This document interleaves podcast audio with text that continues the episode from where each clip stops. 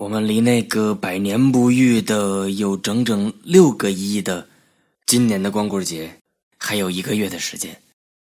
今天这个日子绝对是特殊的日子，今天的这首歌就当做是一个纪念吧。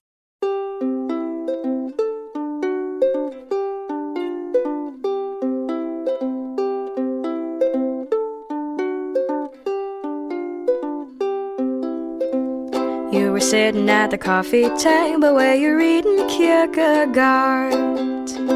Minutes later, you proceeded to say something that almost broke my heart. You said, Darling, I am tired of living my routine life. There is so much in the world that I'd like to soak up with my eyes.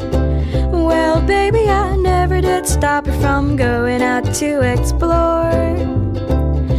Can do it all together from the colds of the poles to the tropics of Borneo.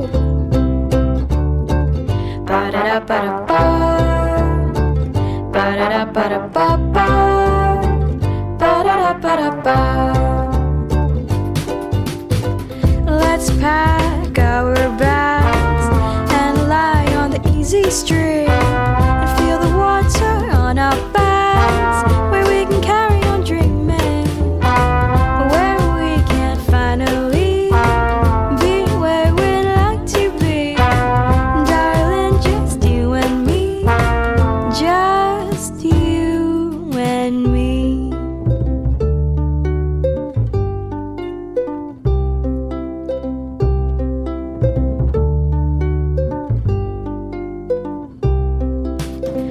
So, darling, what do you say? Does that sound like a plan to you?